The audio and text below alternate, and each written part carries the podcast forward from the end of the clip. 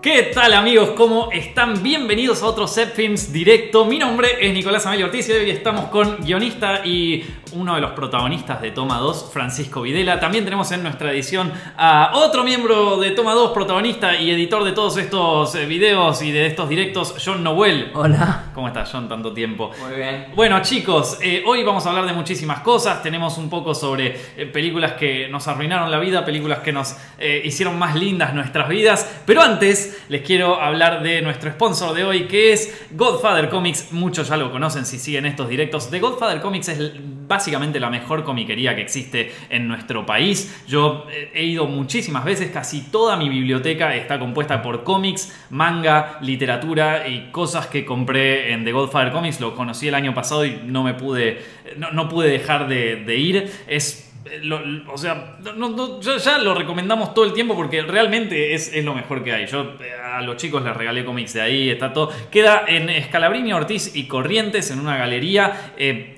tienen el Facebook, que es facebook.com barra The Godfather Comics, y el Instagram, que es instagram.com barra The Godfather Comics. Vayan y tengan mucho cuidado porque se van a volver unos adictos. Yo cada vez que veo una cosa, una foto ahí en el Instagram, digo, me lo quiero comprar.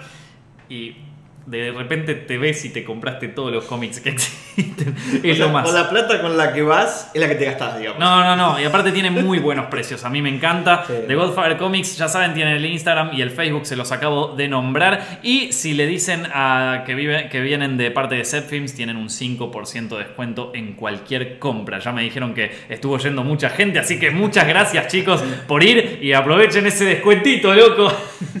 Pero bueno, bienvenidos a Set Films en directo. ¿Cómo estás, Fran, tanto tiempo? Bien, bien, la verdad estoy bien, Nico. ¿Y vos? Bien, bien, estamos medio atrasados con un guion. Un poquito. Para los que no lo conocen a Fran, bueno, seguramente lo vieron en Toma 2, eh, pero también es guionista acá en Set Films. La mayoría de los guiones que, que hacemos en el canal los escribe él, obviamente los superviso yo, pero todo el trabajo de investigación y todo eso lo hace más que nada Fran. Eh, ¿cómo, cómo, ¿Cómo le estás viviendo esa? Bien, la verdad que es un trabajo que nunca imaginé que iba a tener. Eh, yo soy profesor de literatura, me estudié en la, en la carrera de letras, digamos, estudié literatura. Y, mm, y bueno, nunca me imaginé que todo lo que yo aprendí en la carrera de, de investigación, de cómo eh, analizar una obra literaria, cómo conseguir información, qué fuentes, eh, qué fuentes confiar y en cuáles no, me iba a terminar sirviendo para un trabajo como el de Set Films. Eh, que bueno, aunque parezca mentira, digamos, la, la buena redacción, la ausencia de faltas de ortografía y el cuidar que el ritmo de un texto sea legible y, y sea llevadero, que no moleste, me terminó llevando a, a este trabajo, que la verdad que, que me disfruto mucho. Está bueno, está bueno. Hasta ahora, ¿cuál fue el guion que más te gustó hacer?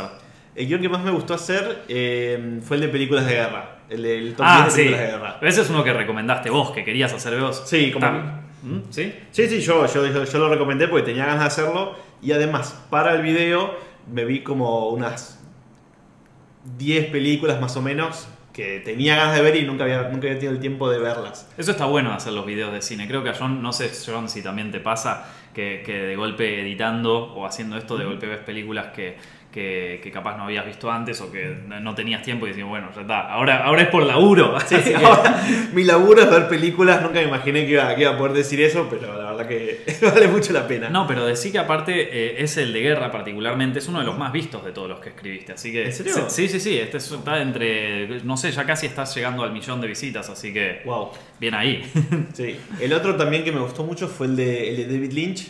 También Mm. me llevó, creo que una semana y media, dos. si y vos no conocías tanto la filmografía de Billing. No, yo no había visto nada de David Lynch. Entonces fue como descubrir un nuevo director. Sí, sí, aparte un director tan, tan particular. Está bueno eso de lo de historia secreta, ¿viste? Porque de repente te- eh, entras como en la básica de la filmografía, que es un poco lo que queríamos eh, hacer desde el principio, ¿no? Em- Empezar a como a ver dónde arranca la, la filmografía de este director y después así, o sea, después ya lo que es conocido del tipo, como que bueno, nada, lo, lo dejamos para que cada quien lo vea. Pero es- me parece que es importante ver las raíces de alguien, que no fue todo bueno, de un día para el otro hiciste Pulp Fiction, ¿viste? O sea, Sí. o de un día para el otro hiciste eh, Carretera Perdida, o sea, es como eh, un poco más importante, o sea, lleva un poco más de tiempo. Sí, y es muy interesante ver eh, cómo los rasgos de un autor eh, ya, ya se pueden ver tempranamente. Sí. A mí me pasa, por ejemplo, eh, yo no había leído casi nada de Cortázar Hmm. y hace un año más o menos empecé a leer cuentos completos y empecé por los primeros cuentos de Cortázar. Lo primero que me sorprendió fueron lo malos que eran los primeros cuentos de Cortázar. Había uno o dos que eran que se sostenía la atención, el resto eran como bastante cliché, pero es interesante ver rasgos que muy tempranamente en la obra de un escritor o de un autor, un director de cine, ya se puede notar el estilo que se va a ir desarrollando a lo largo de su carrera. O los temas que le interesaban. ¿viste? Claro. Es muy loco los directores, no sé, en tu caso actores que vos est- autores, perdón, que vos estás leyendo más, de golpe ver que su, su ópera prima o su primer libro eh, es, increíble, es una obra maestra. Hay muy pocos que, Que llegan a eso, sí. Orson Welles, Paul Thomas Anderson, nadie más, ¿viste? Sí, sí, tal cual. Eh, pero bueno, eh, ¿qué te iba a decir, Fran? Vos igual, o sea, más allá de los guiones que son tremendos a mí, la verdad, en, en me parece que subió de categoría, ya está, o sea, estábamos en la A, ahora estamos en la A más, bueno, ¿de dónde salió con la A? Pero, eh, pero más que nada, pero antes que eso, te, o sea, la gente, la gente acá de Zephyrs te conoció en realidad por algo un poco más controvertido, creo que quizás es tu video más conocido, más conocido que todos los videos míos, más- o sea, eh, que es el de Star Wars Los Últimos Jedi. En el de Star Wars de Los Últimos Jedi, yo, es más, ya toda la gente acá en los comentarios puso como, ay, de, los- de Los Últimos Jedi, che, Frank, ¿qué te pasó? Y es que sí, por eso el título del video de hoy y por todo eso. ¿Qué te pasó con Los Últimos Jedi? Uf, bueno. Yo, te conozco hace mucho tiempo. Eso te iba a decir, es una historia medio conozco- larga que, sí. que vale la pena contar. Yo a Fran lo conozco hace mucho tiempo, desde que vamos al Jardín Infantes. Y, y nosotros éramos muy fanáticos de Star Wars porque acá en Argentina se, se hizo como un reestreno de sea, las películas. En el 95, eh, un productor de acá compró las nuevas ediciones que estaban saliendo en VHS en ese momento y compró esa versión para pasar de nuevo en el cine. Y a mí mi primo, que era eh, Agustín, un saludo para él, que era un poquito más grande que yo, él debía tener 20 creo en esa época y yo tenía, no sé, 6 o 7. Me... Era fanático de las películas originales, salí de ver en el cine en su momento, y me llevó a ver El Imperio Contraataca, fue la primera película de Star Wars que vi. Y quedé fascinado, no lo podía creer. Y me acuerdo que en ese momento, cuando nos conocimos, digamos, en el Jardín de Infantes, coleccionábamos los muñequitos miniatura de Star Wars. Sí, lo de Micro Machines. Los de Micro Machines, exactamente. Y, a partir de entonces fue, eh, me acuerdo de ir al videoclub y sacar una y otra vez las tres películas originales. Ah, las veías muchas veces. Sí, yo recuerdo haberlas visto un par de veces. Viste que cuando sos chico ves la película y la ves, la ves, la ves 800.000 veces hasta que te la acordás de memoria. Es como Sí. enfermo. Ver, ver Space Jam 800.000 veces. Bueno, a eso no llegué, pero a mí me gustaban mucho también los videojuegos. Había una, una máquina de fichines, o sea, un arcade, Sí. que mm, tenía las tres películas en uno. Hmm. No sé si te acordás. Que tenía, la, eh, de Una Nueva Esperanza jugabas El Ataque a la Estrella de la Muerte, Hmm. del Imperio Contraataca jugabas la base de Hoth y después una pelea en el espacio. Y en la última de Retorno del Jedi, el último nivel era pelear con sable láser contra Darth Vader. No sé si te acordás de ese, de ese, de ese arcade. No, no, no. no, yo te digo, creo que habré jugado más a ese arcade que vi las películas. Era el típico arcade que se comía todas las monedas que tenías y te dejaba en la lona porque era muy difícil. No, pero era- eran fanáticos en serio en tu familia. Me acuerdo que Pedro, tu hermano, tenía un. Cuando, cuando yo iba a visitarte a tu casa, tenía como un sillón de Darth Vader que a mí me daba un poco de miedo. Sí. Sí. Y nos habíamos comprado un, un rompecabezas de como mil piezas. Que, que en esa bueno, no, no es mucho mil piezas, pero para un chico de 5 o 6 Claro. años, mil piezas es gigante. No, no más nunca. No, y el día que lo terminamos de armar, lo plastificamos y lo tenemos y lo hicimos como póster. Hmm. Y todavía está por ahí en el sótano de mi casa. ¿no? En algún lugar está. Qué bueno. Esto. Bueno, ¿y qué, y qué pasó con The La- O sea, a todo esto tenemos el Imperio Sí. contraataca. Tenemos las precuelas también. Las precuelas también, que todavía me acuerdo, yo fui con Pedro, con mamá más grande, a ver en su momento eh, La amenaza fantasma, al cine. Y fue como, como, no sé, como que de repente tu héroe, no sé, como si te dijeran que, que renació tu héroe, revivió tu héroe, digamos. Sí. Ah, esta cosa de la que me hablaba mi tío existe ahora de nuevo y puedo ir al cine a verla. Fue como un momento de, no sé, increíble. Y fuimos a verla y, fíjate lo, los fanboys que éramos que nos gustó. O sea, Sí, fue una buena no, yo película. me acuerdo que a mí me encantó Star Wars. La, la, la ah, de Phantom Menace, Claro. cuando era chiquito. Era como. Aparte, me acuerdo que sacaron el álbum de figuritas, sacaron Sí. todo y te comprabas todo, todo, Sí, sí. ¿eh? Yo le fui a ver al Village Recoleta. Oh, muy bueno. Mirá, justo la volviste a, O sea, y ahí viste el, De el la de la Jedi. Jedi también. Ah, claro, todo. Está bueno todo porque rima. todo rima. Sí, ¿qué te iba a decir? No, y entonces, sí, pero de, de Phantom Menace pasó eso. Y después cuando la ves de grande decís, che, esto me gustó de chico. Pero lo Sí. mismo con Space Jam, Sí. con Batman y Robin. Ya cuando fui a ver el ataque de los clones, y aparte me acuerdo que fue toda mi familia, papá, mamá, y es como que papá y mamá salieron de la peli como diciendo, "Mm, ¿a dónde nos trajiste? Y yo más o menos me había dado cuenta que no Ya empezabas a ver que algo no funcionaba. Sí, sí, sí. ya te empezaba a decir como, che, acá hay algo raro. Sí. Y después la última ya... La venganza de los Sith ya era como que ya no tenía esperanzas, entonces no me defraudó tanto. Se la perdonaste. Se la perdoné. La que sí me decepcionó un poco más fue la siguiente película que sacaron, Mm. que era una para promocionar la serie Star Wars Rebels, Sí. que era con animación en 3D, Mm. que era como muy, muy, como pensada para vender juguetes. Ya había Sí. todavía no había sido vendida a Disney, pero ya estaba como muy como estupidizada la trama. y Claro. me había molestado un poquito. Estaba la de Clone Wars también, la que hizo La de- Henry Tartakovsky. Sí, pero es un material mejor, la verdad. Claro, no, ni hablar. Pero de ahí es como que se inspiraron para hacer Star Rebels, porque los diseños son Sí, parecidos. son parecidos, sí. Mm. Así que bueno, embadurnado de Star Wars toda la vida. Bueno, y Bueno, y después- falta, falta el, el último acto, digamos, Sí. de mi historia con Star Wars, que es, eh, como decía, cuando estudié letras. Ah, en el- eso. en segundo año tuve una materia que se llamaba Análisis del Discurso y que mm, era más, más o menos, era como una especie de eh, historia condensada de la crítica literaria. Mm. Y ahí empezamos a estudiar eh, a un autor ruso llamado Vladimir Prop, que había estudiado los cuentos populares rusos, como si te dijera Caperucita, Blancanieves, pero en la versión rusa, y había llegado como una especie de fórmula que decía que todas las historias populares rusas cumplían esta fórmula, que es la base de lo que después eh, Joseph Campbell llamó el Sí. camino del héroe. Fue el- Claro. el primero fue este crítico ruso, Vladimir Prop, que empezó a estudiar estas cosas. Explícame un poco qué es eso. ¿Qué es eso? Básicamente es que hay, un, hay como una, un- una regla que se sigue en, en las tramas de los cuentos populares que tienen que ver primero con, digamos, un protagonista normalmente masculino, infantil, al que se le da una prohibición, por ejemplo, no sé, no vayas al bosque, o no salgas de noche, no toques la rueca, todas las típicas prohibiciones de cuentos populares.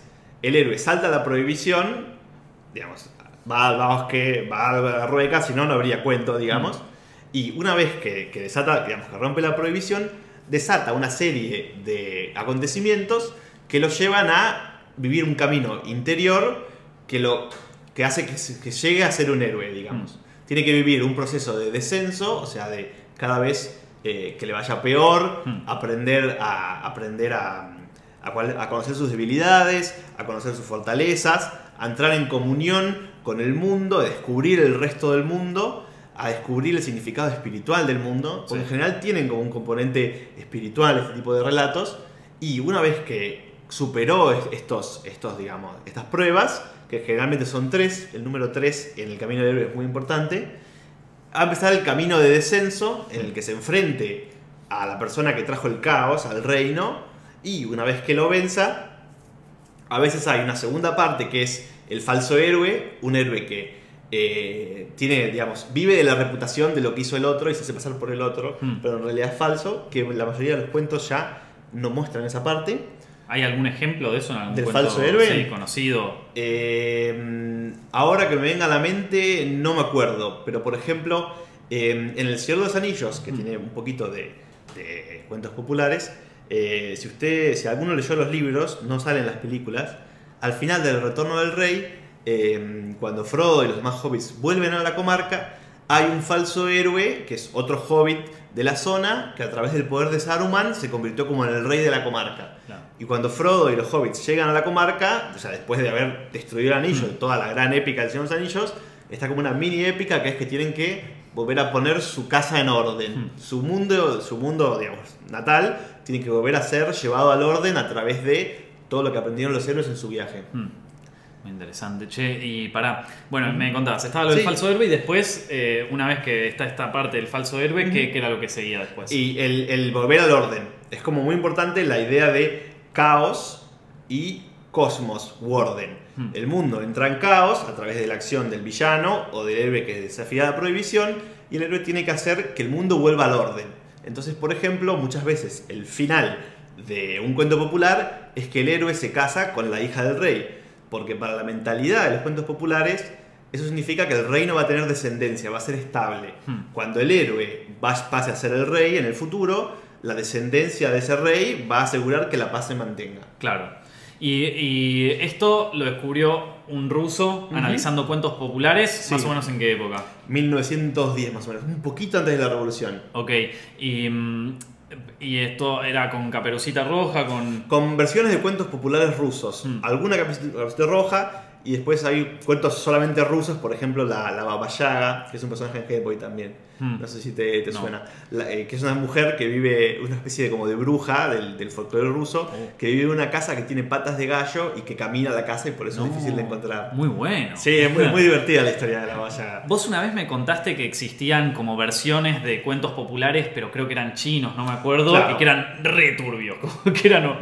Bueno, en general, eh, digamos, cuando empezó a investigar esta, esta como, como esquema, si querés, del camino del héroe, se dio cuenta de que se reproducían un montón de cuentos populares de otras culturas. Mm. Eh, y empezó a buscar cuál era la versión más antigua de, estas, de, estos, de estos cuentos. Eh, por ejemplo, hay versiones chinas, por ejemplo, en Las Mil y una Noches hay una versión de Aladdin. La versión original de Aladdin en realidad sucede en China. Hmm. Aladdin es un héroe eh, árabe que es llevado a China. Y eh, digamos, como lo- los rasgos de lo que sucede, suceden en China. Para- Esto lo escribió un chino... No, eh, no, son, son- son todas narraciones anónimas Claro. que en la misma historia va sucediendo a lo largo de distintas culturas y cada cultura como que le va poniendo Ah, su, claro. su color local. Por ejemplo, eh, Prop se dio cuenta que en los cuentos populares rusos el enemigo más común es el oso, Hmm. porque es el, es el, el- es el, el animal salvaje que más amenazaba a los campesinos rusos. Claro. Pero en los cuentos de Europa Occidental el más común es el lobo. Porque el lobo es el, eh, digamos, el animal más salvaje, más peligroso de la Europa Claro. de, digamos, no de ahora, ¿no? De hace mil años, por ejemplo. Mm, Ahí Caperucita y el lobo y todo por ejemplo, eso. exactamente. Y de golpe el dragón, ponele. El dragón eh, es, un, es un animal mitológico que aparece en varias culturas con distintas, eh, con distintas connotaciones. Por ejemplo, en la cultura china, el dragón tiene más connotación de sabiduría, eh, tranquilidad, ayuda al héroe, pero en las culturas occidentales se le asocia más eh, a fuerzas del mal, a fuerzas del caos eh, desde la antigua Grecia hasta a través de, digamos, en la Edad Media se cristianizan esa, esa Mm. figura mitológica y se la empieza a asociar a la figura de Satanás, al demonio. Claro. Mirá, y, y, mm, bueno, entonces esto lo, lo agarra el ruso Prop, Sí, después lo agarra este Campbell. exactamente. Eh, Campbell lo accede a través de Carl Jung, Hmm. que fue un psicólogo, un discípulo de Freud, que empezó a estudiar eh, los mitos porque decía que eh, a través de los mitos él podía llegar a entender cómo la mente eh, funciona, como que la mente tiene como una especie de prototipos que la mente humana los tiene ya como incorporados y que por eso los encuentra por todos lados. O sea, no es que están en la realidad, sino que la mente ya está hecha para, para aprender estos, estos estereotipos o, eh, no me sale la palabra, que Arquetipos. usa arquetipos, exactamente, muchas gracias. Arquetipos y que mira la realidad a través de lo que la mente está como programada para hacer. Claro. digamos. Entonces él agarra de Jung eso y lo aplica a los cuentos populares americanos o No, lo aplica a un montón de, de- de, digamos, de otras historias.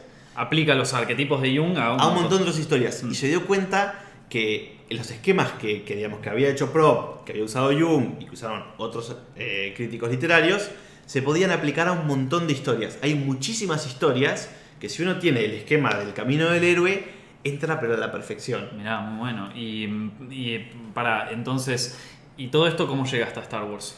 ¿Cómo llegas a Star Wars? Porque cuando yo empiezo a escuchar cómo es el, digamos, el prototipo del camino del héroe, de repente es como que, pero esto, se está, esto es una nueva esperanza, es igual. ¿No decían que George Lucas se había inspirado en eso del camino del héroe para escribir el guion de Star Wars? ¿O es algo que salió post una vez que.? No, no, o sea, el, a- a- al público llegó después, Claro. pero durante la, la escritura del guion de Star Wars, Mm. George Lucas, que estudiaba en la Universidad de Los Ángeles de Cine, Mm. Iba a clases de Joseph Campbell. Ah, entonces ahí. Ahí le sacó, le, le sacó el coso, dijo, bueno, yo acá, esto Sí. me lo robo. Y después, en los, más adelante, en los 80, Joseph Campbell tuvo en Estados Unidos un programa de televisión muy famoso Mm. eh, en el que hablaba de todos estos temas y como que se hizo como mainstream, digamos, esta, Claro. esta teoría. Todo el mundo ya empezaba a aplicar. ¿Esto se empieza a aplicar también en Hollywood de repente en varias películas? O... Sí, a partir de Star Wars eh, se hace como una especie de estándar en los cursos de, de enseñar a escribir guiones a aprender cómo es el camino del héroe. Claro. Porque es una historia que eh, funciona. Es, es tan universal que funciona. no y aparte la viene funcionando hace millones de... O sea, Sí, eh, por estudios, digamos, de, de la composición interna de los textos, eh, creo que se llegó a datar que había algunos eh, textos que tenían origen en, en el sánscrito, que es un idioma, o sea, es más antiguo que el latín y el griego. Uh, y, tiene origen en la India. Tenía, tenía sus años entonces. Si, Es ya- más viejo que el si, ya- si- si no está roto, no lo arreglemos, ¿no? O No. sea, claro. Porque evidentemente, o sea, hay algo de esas historias que resuena muy profundo en la naturaleza humana. Claro. que nos dice como cosas o, o- o habla a públicos de muchas épocas y muchos países distintos. O sea, algo de verdad tiene que haber ahí. Es muy, es muy interesante cómo de golpe, claro, eso que resuena con nuestro yo de, de hace mil millones, o sea, de, toda la historia. Está, eh, e- esas cosas a mí me parecen súper fascinantes. Pero bueno, contá- o sea, contame más o menos cómo, cómo o sea, estableces la conexión entre Star Wars, Sí. el camino del héroe, y vos dijiste, Sí. ya está, quiero hablar de esto.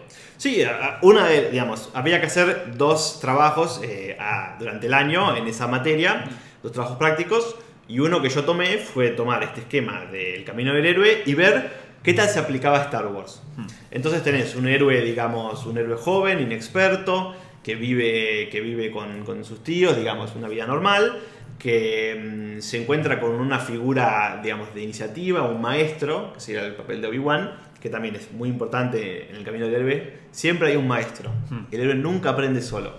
Claro. Siempre necesita de la figura, de una figura de autoridad, que además le dé como se llaman, si no recuerdo mal, destinador. Aquel que le va a mostrar cuál es su misión en el mundo y además le va a dar un ayudante mágico o alguna ayuda mágica para cumplir su misión. Que en este caso son los dos robots. Son, no, sería, No. sería el sable y Ah, claro. usar los poderes de la fuerza. Claro, sí, sí, sí, la fuerza.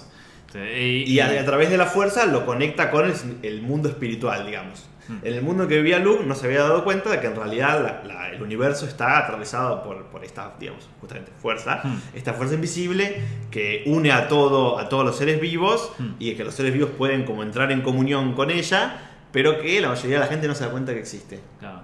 Y ahora en la facultad te dejaron agarrar el tema para. Sí, podía elegir el tema que yo quisiera, una película, un libro, un disco, lo que yo quisiera. Y reprobaste la materia. No, me saqué, me saqué 10. ¡Vamos! Bien ahí con Star Wars. O sea que Sí. ya sos un. tenés un doctorado en Star Wars.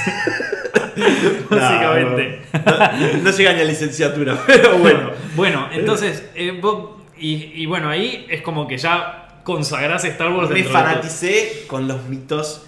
Eh, ya de chico me habían gustado mucho los mitos griegos, sobre todo a través de la lectura de Asterix. Había. Claro. aprendido de esas cosas, eh, de los dioses griegos y los dioses romanos. Y los Asterix dioses para los chicos que capaz no lo conocen, contales más o menos qué es. ¿Qué es Asterix? cómic. Sí. Asterix es un cómic francés de los años 60 que le habían escrito, eh, lo escribía eh, Goscinny y lo, lo dibujaba Uderzo y era, trataba de unos, unos galos, que eran como unos antiguos pueblos que Sí. vivían en lo que hoy es Francia, que eh, habían resistido a la colonización romana y que era la única aldea en toda la Galia que no había sido conquistada por los romanos. Hmm. Porque tenían un druida, que era una especie como de sacerdote de la religión celta, que les cocinaba la poción mágica que les daba fuerza sobrehumana y con la ayuda de esa poción mágica Ahí podían está. sacar a trompadas a, a los romanos, salían volando.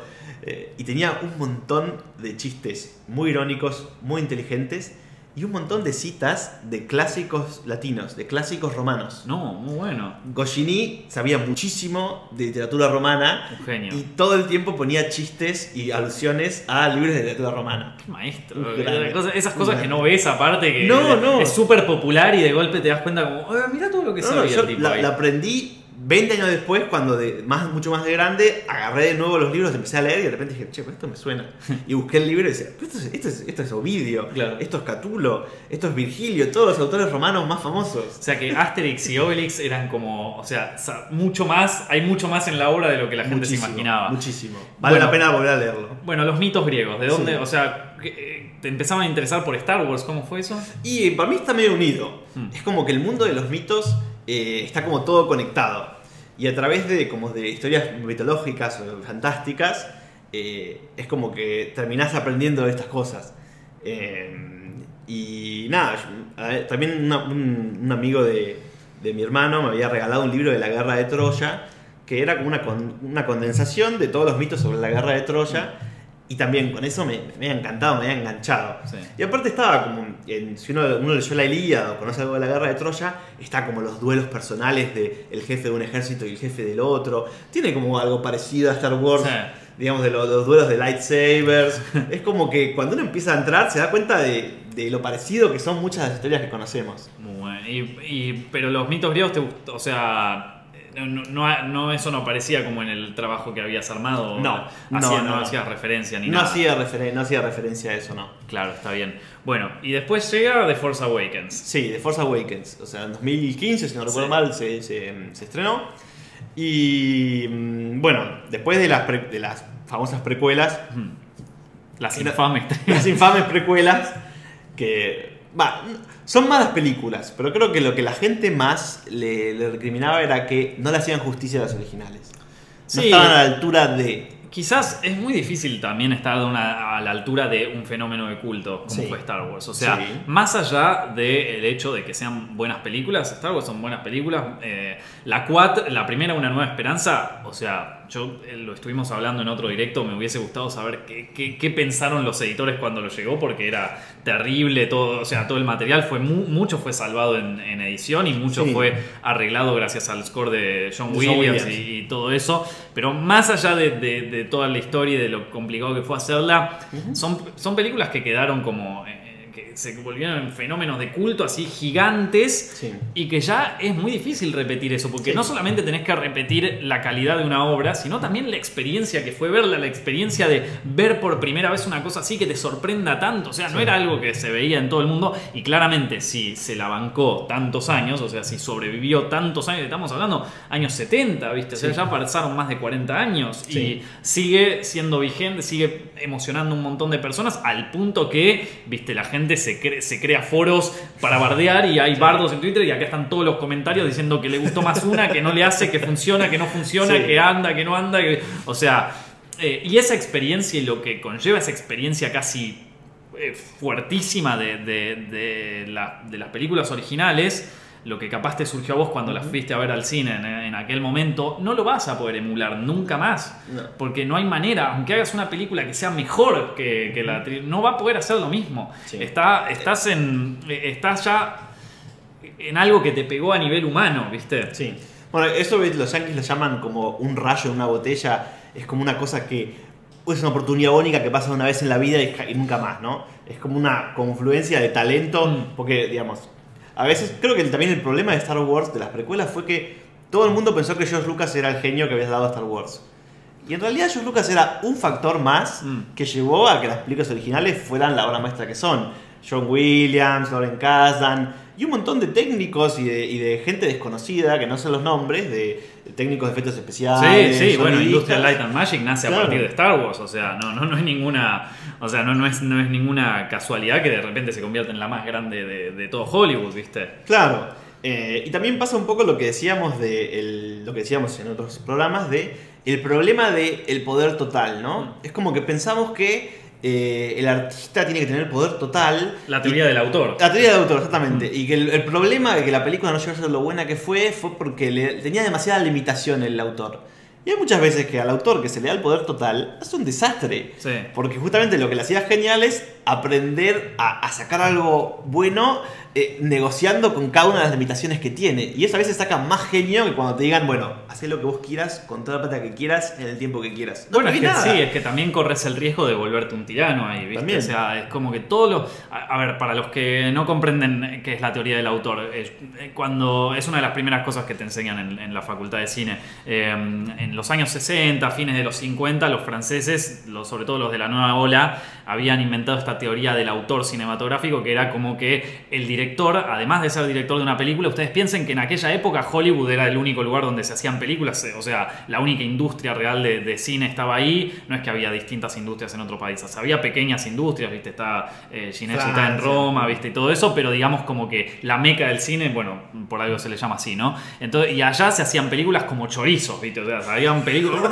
no sabes la cantidad de películas que se hacían, había directores que iban un día, en una jornada en el cine se grababan cuatro películas, viste, vos ves la filmografía de los directores de hace de hace 60, de, perdón, de los años 40, de los años 30, de los años 50, y son cientos de películas que decís, ¿cómo le dio el tiempo a este tipo para hacer tantas películas? Que las hacían así, era una industria monstruosa. Eh, y entonces lo que dicen los franceses, bueno, no, no es una fábrica de hacer películas esto, porque así más o menos se le creía. El director, a ver, vos le preguntabas a John Ford en ese momento, ¿qué hacía? Y yo te hago la película, hermano. Era gente que, eh, a ver, eh, este Clint Eastwood ni siquiera estudió, ¿viste? O sea, no, fue ni al colegio, era un tipo que nació y lo metieron en un set de filmación. Y así iba mucho. John Ford iba armado al set para que no le vengan los mafiosos a, a matarlo, ¿viste? Entonces, era una industria, pero, pero a su vez no tenía ningún, ningún, o sea, hoy le damos un valor cultural enorme. En ese momento era así, vamos a hacer la película. Claro, vamos a hacer la película, ¿viste? Después, recién en un momento llegaron los franceses. Porque, perdón, porque hay un tema muy importante ahí que hoy en día no conseguimos entender, es que en esa época no había televisión. Hmm. Entonces, el, medio audiovisual que había era cine dos o tres veces por semana, que se pasaba un noticiero de 10, 20 minutos y una película. Claro.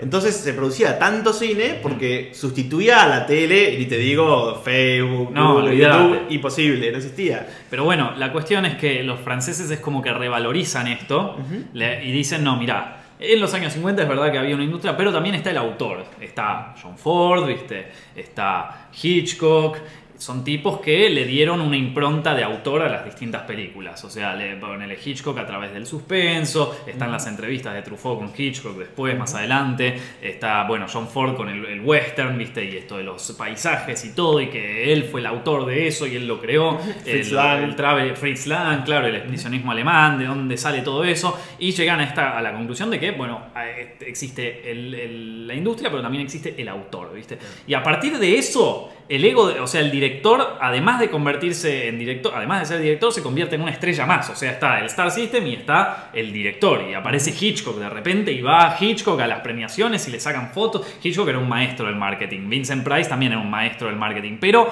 más allá de eso, no eran figuras que la gente estaba interesada. Como decir, yo quiero saber un poco. De repente, Billy Wilder, viste, un tipo que, hacía películas así para que la gente se ría, se convierte en un autor, viste, y con mucha razón. Pero bueno, o sea, a, raíz de eso es como que también se genera como un ego, el mismo ego que tienen las estrellas de Hollywood, lo empiezan a padecer también los directores. y, y, siendo director también uno se siente que, bueno, que puede, que, puede, que es el, jefe de todo esto y que es mi visión y que es todo para mayor de la película. Y eso te termina convirtiendo a algunos, no te digo todos, ¿no? O sea, qué sé yo hay, muchos que valoran muchísimo el trabajo en equipo, eh, todo eso, Spielberg, ¿viste? ¿Qué sé yo? Pero en algunos sentidos también te vuelve como un poco tiránico, ¿viste? En, en, cómo te llevas vos con la audiencia. Yo me acuerdo que durante la facultad, eh, perdón, la audiencia no, con el resto del equipo, con, eh, o sea, está, está yo, mi obra y el resto son dos peones que, están laburando para eso, ¿viste? Yo me acuerdo cuando nos lo daban en la facultad, sobre todo en la materia de dirección, había como esto de, bueno, son autores, chicos, o sea, si van a dirigir, ustedes son el autor y si tienen que, y te daban el ejemplo, ponele de Kubrick, haciendo, destruyendo moralmente a Shelley Duvall para que le salga el personaje en el resplandor, y yo siempre pensaba como, che, ¿no será un poco mucho? O sea, puede ser que capaz Shelley Duvall podría hacer el mismo trabajo si se la coacheaba bien y no era necesariamente que la tenían que, destrozar moralmente. A ver, digo, si el tipo no se animó a, a agitarle a Jack Nicholson y se anima a agitarle a Shelley Duvall así. Me parece que no estaba buscando eh, algo director. Me parece que era un tipo que se quería desquitar con una mina, básicamente. O sea, que, la, que, la quería destrozar moralmente. y de golpe aparecen como eh, aberraciones así en los directores. ¿eh? Que es un poco, viste, lo que pasó ahora con lo de Tarantino. Con lo de Tarantino, sí, es esta idea de que eh, el, dictador más que el director, digamos, esa persona que tiene el poder total, que puede hacer todo lo que quiere y lo que no sea un pelito como él quiere, te, mm. te grita, te saca, te echa, te maltrata y te, digamos, te hace cosas que en cualquier otro ámbito de trabajo, digamos, le den un juicio por malos tratos. En el cine está permitido porque es un autor, porque es un artista. Claro, pero es como que A mí realmente cuando salió poner esto de Tarantino no me sorprendió. O sea, yo te entiendo que el tipo es un súper talentoso. Pulp Fiction es una de mis películas favoritas, sin lugar a dudas. Eh, todas las películas que hace el tipo son fantásticas, pero no- siempre viéndolo en entrevistas y todo, vos decís, este tipo debe ser jodido en un set. O sea, este tipo no debe ser divertido, no debe ser divertido laburar con él. Bueno, pasa con muchos artistas, que son como una especie como de sacerdotes del arte, que en el, altar de la- en el altar del arte sacrifican todo. Y no sé, tenés a, a- a gente que eh, te- tenía una vida personal de- de- totalmente destruida, maltrataba a la mujer, todo, todo, todo rendía, daba vueltas alrededor de su arte y de él, y era como una persona con la que mejor no cruzaste en la vida Está bien, pero vos tenés, pero en el cine es, es- es distinto porque es un laburo en equipo. Vos podés tener una vida horrible, ser un Hemingway, viste, que está completamente loco y seguir escribiendo y qué sé yo, bueno, es tu vida, hermano. O sea, pero en, en el cine, en una película. Por más tuya que sea, vos tenés que trabajar en equipo. Sí. Y te entiendo, te puede, te- o sea, hacer una película tuya te puede generar quilombos terribles. Vos mismo lo escribiste, Guillermo del Toro eh, hipotecó su casa para hacer esta Mimic, ¿no? Sí, Y, pero el famoso Guillermo del Toro, por ejemplo, por tratar muy bien a, a la gente de backstage. Claro, entonces, pero está eso, ¿viste? O sea, está el trato humano. Más allá de. O sea, vos podés tener una vida conflictiva con tu arte, podés dejar todo en la cancha, pero eso no, no te da derecho. O sea, vos podés dejar todo en la cancha, pero eso no te da derecho a tratar Ah, mal. Si no, es como que vas a un partido de fútbol, te peleas con todo el equipo, decís, yo soy el equipo, ¿viste? Yo soy el que mete los goles, yo soy cosa. No funciona así. Sí, y de hecho Guillermo del Toro muestra muy bien cómo no necesariamente hace falta maltratar a la gente para hacer una gran obra de arte. No, no, no, esto, bueno, pero. Entonces, todo esto habíamos llegado porque la gente pensaba que George Lucas, digamos, era, tenía que hacer esto para hacer Star Wars. Claro. La magia de Star Wars era George Lucas. Hmm. Y en las precuelas, si uno ve el backstage de las precuelas o, o mira como en el DVD, viste las, las letras de escena, te das cuenta que todos le tienen miedo. Mm. Y que nadie le dice, Sí. mira, esto no es una buena idea. O, che, este personaje no, no funciona. Claro. O- y él mismo, por ejemplo, cometió un clásico error de autor que es, no sé, vas a escribir una continuación de una historia, bueno, léetela de nuevo, mirate los, los detallecitos y que haya continuidad. Hay un montón de errores de continuidad en las películas originales y las precuelas que, que se le pasaron, pero porque no. Pareciera que no, se- ni siquiera se tomó el trabajo de volver a ver su propia obra. Claro. Es como que la obra excede al autor a veces, también te pasa. Sí. Que el autor es, es co- es como fue como poseído por algo que lo llevó a escribir o a, hacer una película y que él en realidad no entiende del todo lo que hizo, Mm. pero la obra es como que es más inteligente que él. incluso. Claro. Sí, sí, sí, lo trasciende al Lo trasciende autor, lo trasciende a todo. Y, y más todavía en una película que no es solamente el hecho de escribirla, es después el hecho de hacerla. Sí. Yo creo que a George Lucas en su momento, como era, a ver, no era que te- era el director conocido de Hollywood en ese momento, en los 70 había otros directores conocidos, eh, estaba, viste, o sea, eh, él había hecho THX, había hecho American, American Graffiti. Graffiti. Y, ta- o sea, y American. Graffiti le, le fue muy bien, Sí. pero, tam- pero en ese mismo momento también estaba Easy Rider, que también le había ido súper bien, viste, o sea, no toda, era... esa, toda esa generación de compañeros de la universidad, eh, Scorsese, De Palma, Sí. Coppola, Spielberg y George Lucas. Claro. Y George Lucas es el que más se queda en el tiempo. Después de los 70 no saca nada interesante. No, no, no, no, no. Esto, eh, eh, todos laburaron también con Corman, viste, todo ese momento. Pero bueno, la cuestión es que eh, hace las precuelas. Lo- para mí, lo, lo que, lo que menos funciona de las precuelas es justamente esto de ser ta- películas tan. eh, tan.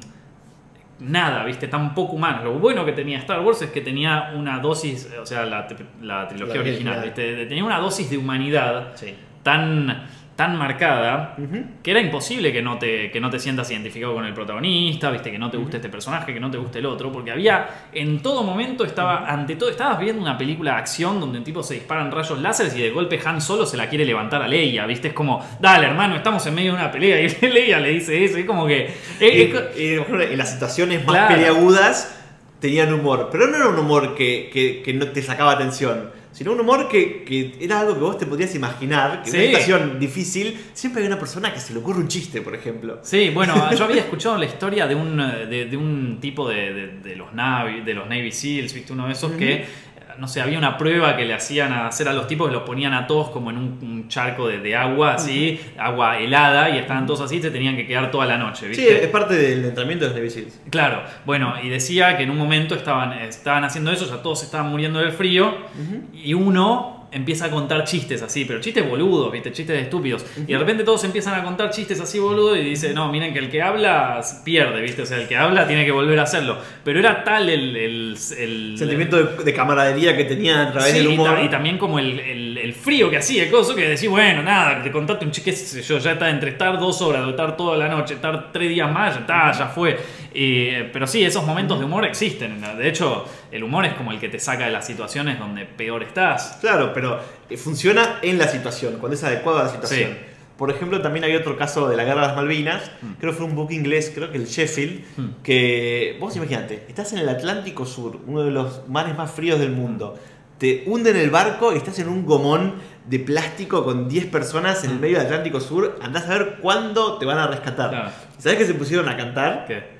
Always Look on the Bright Side of Life. que había salido el año, el año anterior, en el 79, Claro. Mm. o sea, dos años antes, y empezaron a cantar una canción de los Monty Python que básicamente es un chiste, es una parodia de las canciones de Disney. Y claro, sí, bueno, esa- eh, por eso, el humor está para eso. O Sí. sea, está, está para mostrarnos la, la- el- La humanidad del personaje. claro. Pero bueno, eh, A todo esto, el humor de las precuelas de Sí. Star Wars no es un humor que uno diga, ah, una persona que está en una situación haría un chiste sobre eso y que los dos como que sacarían tensión sobre lo que están viviendo. Mm. Es un humor como de robots, son como conversaciones como muy extrañas. sí. O sea, hay unos videos de Star, de, en YouTube que se llama eh, Mr. Plinkett, que hace una review de Ah, las sí. tres películas. Es, es una lección perfecta Bueno, sobre por qué no ahí, ahí lo que decían que a mí me pareció lo más interesante y que es lo que me pasa mucho con las películas de ahora. Y bueno, con la de Star Wars, la última también me pasó. Es que, ¿qué pasa con la humanidad de estos personajes? Que es una de las cosas que te hacen olvidarte a los personajes en una película. En todo, viste lo que había pasado también cuando fuimos a ver Black Panther, que estamos por sacar un toma 2 esta, esta semana.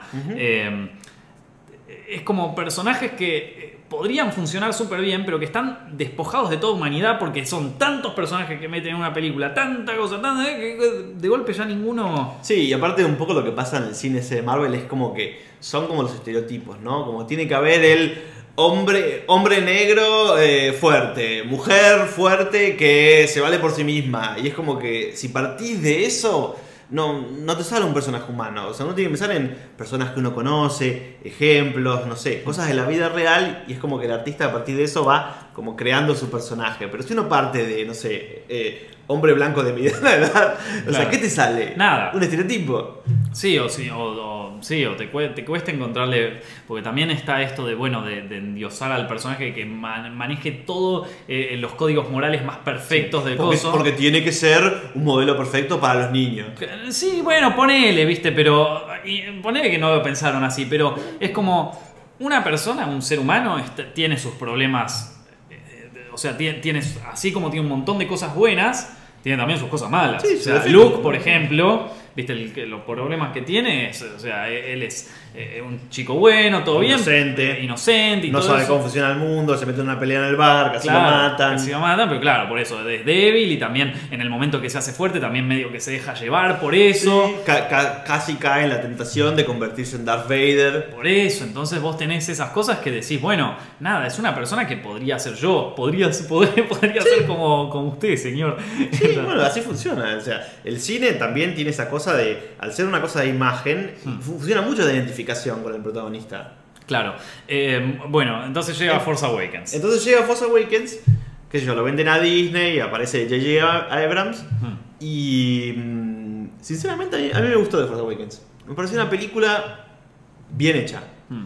Eh, también jugó medio con esto de, no sé, vamos a hacer todo lo que las precuelas son, nosotros no lo vamos a hacer. Es como si no hubieran existido, no va a haber ninguna referencia, no va a aparecer ni el pod racing, ni ningún personaje de las precuelas. Esto nunca pasó, señora. Esto nunca pasó. Antes era todo CGI, ahora va a ser todo, eh, digamos, de verdad. Me acuerdo que una de las primeras imágenes de backstage era eh, una maqueta de madera del halcón milenario, que la habían hecho con un carpintero, que parecía todo real, digamos. Hmm. Y de como que a los fans les decían como, uy, los, los ilusionaba, digamos. Sí, sí, sí, obvio, estábamos todos ilusionadísimos. Sí, sí. Y medio que, o sea, es, es, es realmente está muy basada en una nueva esperanza, sea, fueron a lo seguro. Eh, y es como que cada uno de los, de los tres personajes principales, digamos Rey, Finn y Poe, serían como una especie como de Leia, Luke y Han, Sí. pero con su, con su cuota de distintos como para que no sea, bueno, estoy viendo la misma película. Claro, aparte se mezclan un poquito. Se mezclan un cosas, poquito los roles, O sea, sí. Esta tiene un poco de Leia, pero también un poquito de Luke. Este tiene un poquito de Han, pero también tiene un poco de Luke, ¿viste? Y está como este, este mecanismo de que Finn es un soldado imperial, entonces es algo que nunca vimos hasta ahora, un soldado enemigo que es humanizado, tenía como su, su- su cosa interesante. Sí, sí, no, ni hablar. O sea, e- era lo que la gente criticó de esa película, que era muy reboot de, de- de Star Wars de Una Nueva Esperanza. Y era como un guiño, viste, a la generación de mi primo pobre que la vio, viste, cuando era chico, ahora tiene 30, 40, Claro. y era como, ¿te acordás? Halcón Milenario. Sí. ¿Te acordás Han Solo y Chewbacca en Halcón Milenario? ¿Te acordás? ¿Viste? Y era como, llegaba un momento que molestaba. eso. Claro, sí, sí, sí. Eh, a mí Pero funcionaba. Sí, sí, hay momentos donde si la ves por segunda vez decís, bueno, sí, acá me agarraste, hermano. Me, agarraste, me tocaste un punto de nostalgia que no estaba bien, pero bueno, o sea, la- dejé pasar. El, problema de nostalgia es que no crea nada nuevo, funciona Claro. como de recuerdo de lo anterior. Sí. Y si vos no tenés recuerdo de lo anterior, por ejemplo, esa película en China no le fue muy bien. Porque Claro. los chinos no vieron la original, porque en ese momento estaba censurada, Mm. y de repente vieron, es como que, no sé, llegás a una reunión de amigos que hacen todos referencias a un viaje al que vos no fuiste. Claro, todos haciendo los chistes, se matan la risa y vos como, ¿de qué me estás ¿De qué se contando? Sí, sí, sí. Eh, Capaz que funciona mejor con los fans que, que con la... Igual yo conozco mucha gente, ponele mi hermana que no ve una película de Star Wars, vio The Force Awakens y le encantó. Claro. Y le encantó y no, no sabe ni lo que es el halcón milenario. Claro. Entonces, O sea, también algo que funcionaba aparte de la nostalgia. Claro, sí. Eh, pero ahí igual tenés cosas buenas, tenés buenas escenas, una, Ujú. una gran. J.J. Abrams la dirigió muy bien. Yo no Sí. soy gran fanático del cine de J.J. Abrams. O sea, me gustan sus películas, pero tampoco me vuelve loco. Parece que eh, este es un tipo muy obsesionado con esto de armar cliffhangers incluso donde no hay, viste, esto de, de meter misterio, viste que él tiene eso de la caja del misterio, Sí. ¿viste? llevarlo al extremo, viste, ¿quién es? ¿Quién? Ahí John me dice que está conmigo, ahí está. Llevarlo... ¿Quiénes son los caballeros de Ren? ¿Qué es lo ¿Quién que es el padre de Rey? Claro, sí, sí, sí. ¿Quién es, eh, quién es Snow? ¿Qué, a ver, ¿qué ibas a ¿Cómo decir? apareció, cómo apareció el, el, láser de Luke? Claro, y ese problema de los Mystery Box iba a ser un problema con cualquier. Él quería hacer esa película y ya, y zafar. En- Claro. Y porque él estaba claro que estaba metiendo un montón de Mystery Box con lo del flashback de Rey y eso, que no iba a saber cómo resolver él. Y ven acá otro director, o sea, no es para defender a Ryan Johnson, pues, pero obviamente Ryan Johnson lo que dijo fue: Ah, bueno, no, no te voy a resolver nada. Y se cagó en todos los Joder. Mystery Box que habían planteado. Que también está mal, pero, pero también ahí JJ hizo lo que le gustaba. Vos decís que esto es una pelea de egos entre los dos directores y que, que al final es que todo, todo por, por culpa de los dos directores arruinaron. Los dos arruinaron Star Wars. No, no sé, la verdad me parece que yo llegaron, le pagaron para hacer una película, hizo su película, funcionó, y después a Ryan Johnson le dijeron, no sé, jugá, Seguila. Ten- tenés, el- tenés los juguetes que dejó el otro, hace lo que quieras. Claro. Te, te dejó la ciudad armada de Lego, contá la historia que vos quieras. Por eso, pero de repente, lo, lo- o sea, esto de, de armar tantas cosas, tantas cosas que quedaron abiertos, también te genera una expectativa como espectador Obviamente. tremenda, que es un poco lo que le funcionó en Lost cuando hizo, y es un poco también lo que condenó a Lost en los últimos capítulos. Entonces, Y de hecho Ryan Johnson hace poco dijo en una entrevista que eh, para escribir el guion, antes de ponerse a escribir el guion de las Jedi, el tipo estuvo 6 horas en Reddit leyendo todas las teorías de los fans acerca de cómo iba a, a- a sol- a resolverse todos estos plot points. Y entonces su genialidad y que lo, lo que decía ahí en, en- en- en la entrevista era que y yo salí con una, con una, con una solución que no salía en ninguno de esos posts. Pero a ver, maestro, si, si, si, vos, si vos sos más inteligente por haber leído todo y salido con una que nadie se esperaba, mirá, yo no te digo que, a ver, los tipos de Reddit, Ryan Johnson, los tipos de Reddit, eh, viste, le empezaba a decir, un Sí, tipo que sí. ya está eh, embadurnado en sus millones de dólares. que- Escuchame, Ryan Johnson. Escuchame, Ryan. Escuchame, Ryan Johnson. Vos no sabés y yo sí.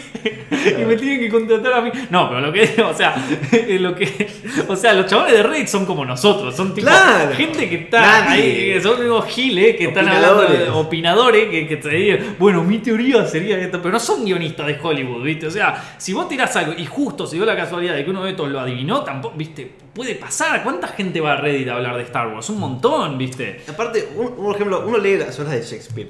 Los, argumentos de Shakespeare son los más cliché que existen. Es la cosa más cliché que existe. Pero vos agarras una obra de Shakespeare y por favor, háganlo. Agarran una obra que aún estuvieran ganas de leer y léanla. Les aseguro que los va a sorprender completamente y no va a ser nada de lo que se espera. Porque una, una historia cliché en manos de un genio es presentada de una manera nueva. Y lo que, lo que mostraba el camino del héroe, que está muy bien, es que todas las historias ya están contadas. No hay nada nuevo. No hay ninguna historia nueva que te puedas imaginar. Lo único que cambia es la manera en la que uno las cuenta. Claro, y si la puedes contar de una buena manera, que llegue a la audiencia en el momento exacto, en el tiempo exacto. Con una perspectiva nueva, a través de una visión nueva, a través de otro lugar nuevo, pero la historia es la misma. Claro, bueno, cuestión. eh, pero Force Awakens más o menos, viste, funciona. Funciona. El tema es esto, de que te genera una expectativa muy grande que decís, bueno, ¿y ahora quién va a ser Snoke? ¿No? O sea, tiene Sí. que ser más que el yo soy tu padre Darth Vader después de eso. Sí, ¿viste? o sea, o tiene que ser el emperador. Que el emperador fue un malo tan icónico que, que fue. Hoy en día es hasta casi una parodia. Sí. Se, fue- fue- se hizo tan icónico, Mm. tan, tan.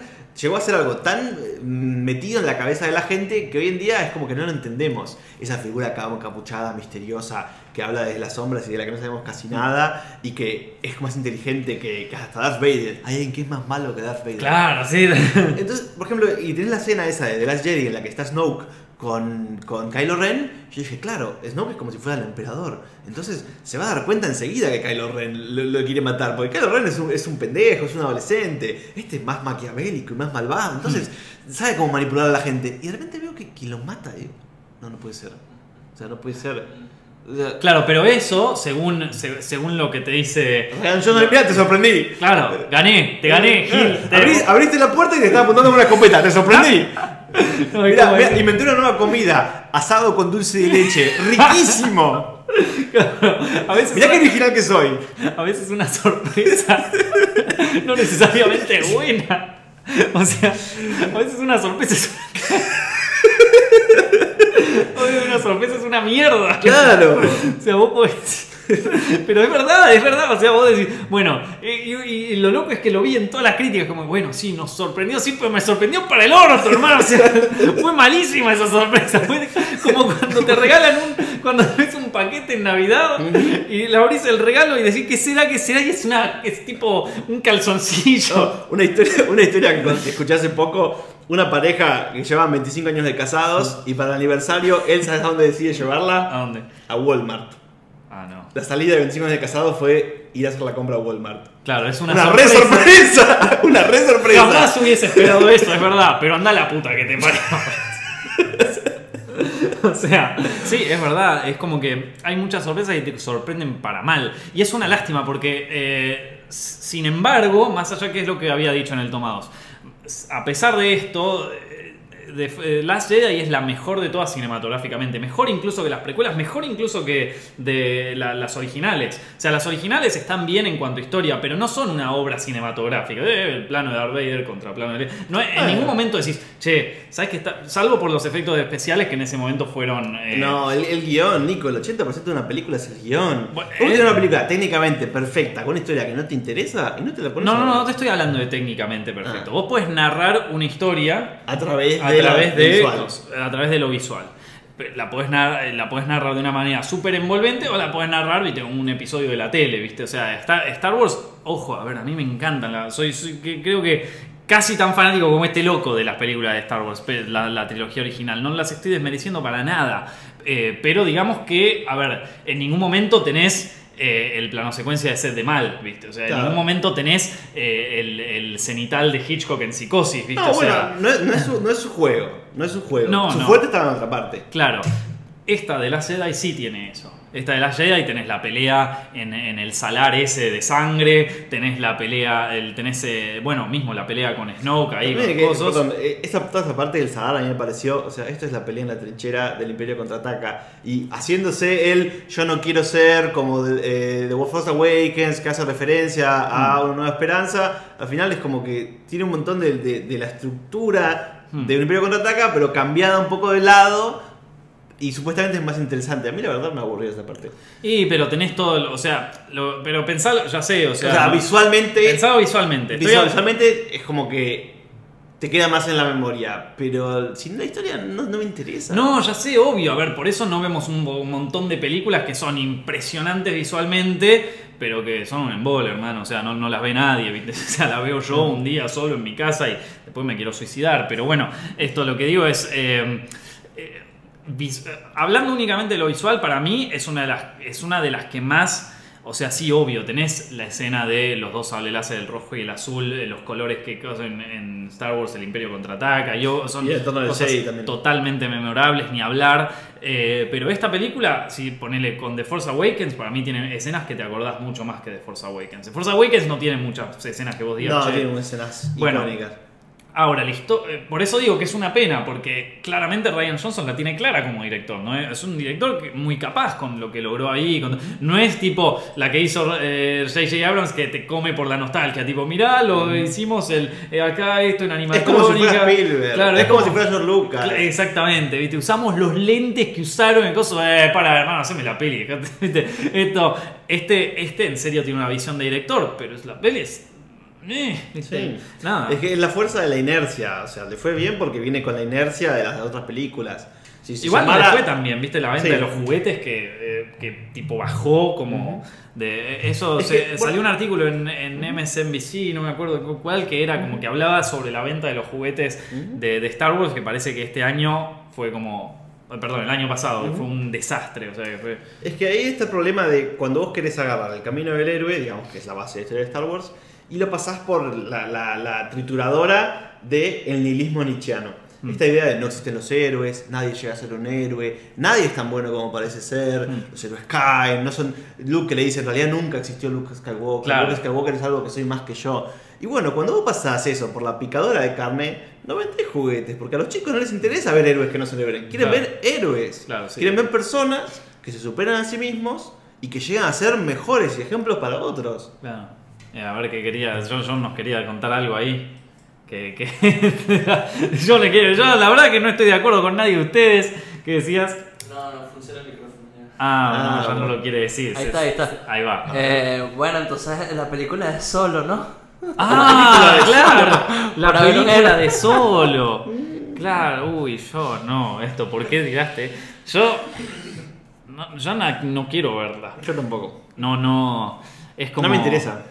Eh, Pero me, me aparte es como que era todo lo peor que se O sea, vos ves el trailer y decís, es todo lo malo que se puede. Tengo más ganas de ver la review de Plinkett que de ver esa película.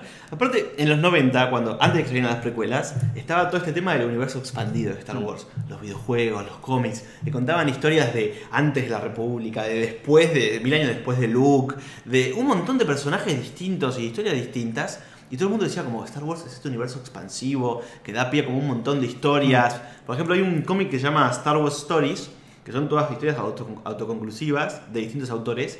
Y ves un montón de tratamientos distintos, el paródico, el de guerra, el más realista, eh, el más heroico. Mm. Hay un montón de tratamientos distintos y te das la idea de que Star Wars es un mundo en el que puede pasar de todo. Mm. Y de repente ahora es eh, las películas originales, la película de Han Solo, la película de Yoda, la película de Obi-Wan, la película de Boba Fett. O sea, no pueden salir de ninguna de las historias de las originales. Claro. De todos tienen que salir de las tres historias originales. Y sí, es así. O sea, este, vos querés vender juguete, no lo vas a vender si sale todo nuevo. No, o sea, tiene que ser todo lo mismo. Esto, pero bueno, nada, qué sé yo, solo, la verdad. Aparte, medio rara toda la campaña de marketing, como me sale todo último momento, ¿viste? Bueno, porque hubo un lío, ¿no? Todo ese lío de, de los directores. Ah, claro, que los habían echado, ¿no? Entonces, Cuando tenían el 90% de la película grabada, los echaron de la noche a la mañana, contrataron a Ron Howard Muy bueno. y recién ahora, hace, o sea, tratan dos meses para hacer una película, dos meses y medio, sacan un teaser o- y un trailer después. Mm. Que en realidad es muy raro, en general un, un trailer de una película Sí. está seis meses antes, a veces un esta- año. ¿Cuándo va a salir ahora? Ahora en mayo.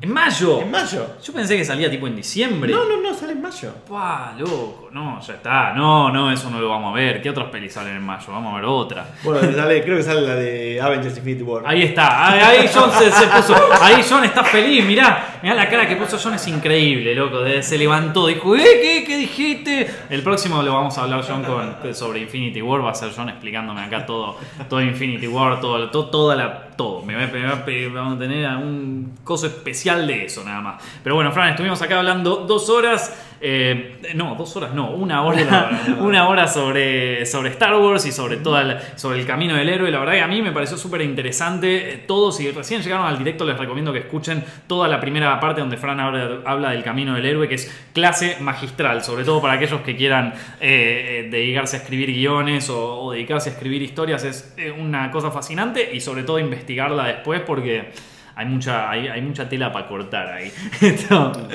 Pero bueno, Fran, eh, nada, espero que hayan disfrutado este directo, chicos. Y, que- y Nico, ¿te acordás de la página que queremos charlar? Ah, cierto, es verdad. Después de todo lo que pasó, claro, es verdad. Perdón, lo dejé ahí abajo en la, en la descripción de este video. Si lo quieren, está en Facebook y en, y en YouTube. Ahí lo pueden encontrar. Pero bueno, Fran, contá, contá eso. Claro, me olvidé de lo más importante. No pasa nada, no pasa nada, Nico, te agradezco el lugar. Yo quería comentar que, bueno, hubo varias personas que me comentaron a veces en los comentarios que les interesaba eh, cosas si yo tenía un canal personal o si había escrito algunas cosas por mi cuenta. Mm. Y bueno, ahora hay una página que, que empezó mi novia y que ahora me sumé a escribir. Es una página de Facebook que se llama El Planeta de Delfos. Es una, es una página que ahora está en Facebook, eh, pero que va a tener un blog eventualmente. Y donde Fran escribe ya artículos más de ensayos y más de cosas así, ¿no? Sí, la idea es hacer eh, críticas de películas, hablar un poquito más en profundidad de aspectos que no pudimos charlar en Tomados o que no se dio, no se Claro. dio el lugar, eh, de libros, eh, de cómics y también de discos es la idea. Hay otra, hay, hay uno que hablas específicamente de Star Wars. Sí, hay todo un artículo que habla específicamente de Star Wars y este tema de pasado por el nihilismo y qué te queda del camino del héroe después de, del nihilismo, ¿no? Esta filosofía moderna en la que no existe el héroe. Claro, el- la página en Facebook es Planeta de Delfos, Planeta Delfos. El planeta de Delfos. Claro, pero en Facebook la encontrás facebook.com barra, barra Planeta Planeta Delfos Exactamente. o buscar el planeta de Delfos. Exactamente. Y- Es una página que era de mi novia, que empezó para hacer eh, videos de YouTube que fueran como complemento a sus clases de filosofía. Claro. Y eh, hace poquito me ofreció a mí empezar a escribir y empezar a tener una columna cada dos semanas. La idea es que vaya surgiendo cada vez más seguido y a lo mejor llegue a, a sus propios videos de YouTube, digamos, por este lado también. Sí. Y la idea es que sea como una página de comentario y acercar cosas a la gente que valga la pena. Porque esto tiene que ver con, con el título de la página. Eh, no sé si te suena el nombre de Delfos o el el- el- la profetisa de Delfos o el Mm. oráculo de Delfos. Sí. Es un tema de la mitología Sí, griega. sí. El oráculo de Delfos era como esta eh, mujer que podía tener contacto con los dioses y, y, digamos, la gente se le, iba, se le acercaba a pedir como consejos sobre cosas que iba a hacer. La Mm. mitología griega es muy importante, el oráculo de Delfos. Sí. Y bueno, parece ser que mi novio una vez estaba dando una clase de mitología griega a las chicas y les contó todo el mito de por qué tenían que ir al oráculo de Delfos y lo importante que era y el trance en el que entraba y la respuesta que les daba y cómo al final siempre se cumplía por el lado más inesperado lo que decía el oráculo de Delfos. y, él, y les tomó examen sobre el tema del mito del oráculo de Delfos. Y parece ser que una, que una chica le contestó, eh, el héroe Belerofonte fue al planeta de Delfos para hacer turismo. Ah, ya está, listo. El título de la película ahí, el planeta. El planeta de Delfos.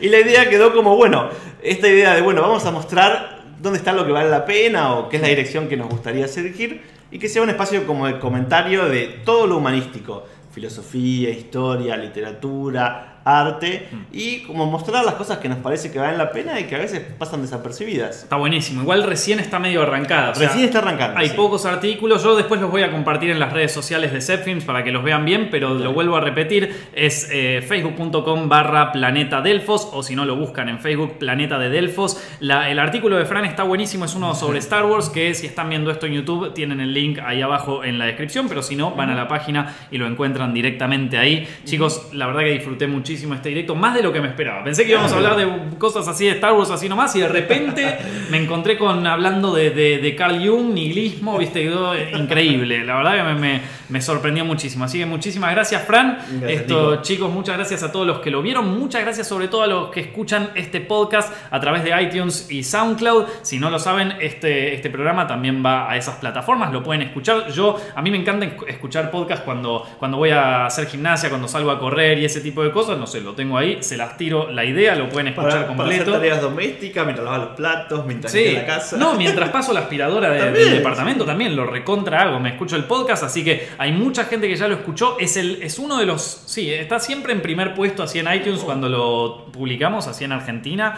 Así que les agradezco muchísimo a todos los que lo escuchan por ahí y lo comparten con sus amigos. En serio, chicos, es una recontra fiesta. Pero bueno, si están viendo esto a través de YouTube, tampoco se olviden de dejar su like ahí abajo o en Facebook también dejar su like. Y si lo están escuchando en SoundCloud o en iTunes, por favor no se olviden de dejar su buen rating y hablarlo y compartirlo. De nuevo, muchas gracias por ver otro Set Films directo. Nos estamos viendo la semana que viene. Muchísimas gracias por escuchar Films Directo en podcast. Mi nombre es Nicolás Amelio Ortiz y si te gustó te agradecería muchísimo que nos sigas en iTunes y en SoundCloud y que nos des un like y un buen rating. También nos puedes encontrar en YouTube para saber más de tus películas favoritas y en Facebook, Instagram y Twitter como arroba De nuevo, muchísimas gracias por escuchar el podcast. Nos estamos viendo la semana que viene.